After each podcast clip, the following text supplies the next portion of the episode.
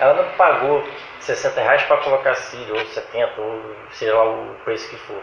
Mas ela pagou o valor para ter a autoestima dela de volta. Sim, Que autoestima não tem preço. não tem. Então, por isso que ela ficou, tipo, espantada com o valor nosso. Ela ficou espantada. Gente, é foi engraçado. assim, o tufa ao ponto. Então, Acessível. antes ela antes se ela continuasse com o pensamento de que os cílios era 300 reais, ela não, não iria fazer.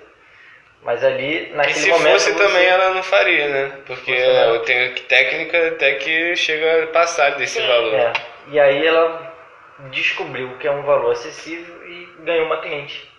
Por isso que quando a pessoa, a extensionista vai, tem um preconceito e não adquire o tufo, a técnica do tufo, os serviços que ela oferece, ela tá deixando dinheiro na mesa. Porque é uma pessoa Tá. que pegou ali, ó, ó, aí. um valorzinho ali mais acessível, pegou um pessoal que já tá afim de ter essa autoestima de volta. Porque no final das contas não é Não, apenas e eu não esqueço o jeito que ela saiu de lá, gente. Ela saiu pulando igual pipoca. Hoje eu vou sair, hoje eu vou arrumar meu namorado.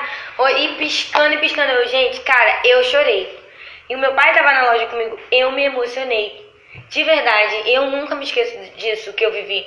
Eu chorei, meu pai, você tá chorando? Eu falei, e meu pai se emocionou. Meu pai, nossa, que lindo isso. Então, nossa, é muito maravilhoso, gente. Tem coisas que o dinheiro não, não compra.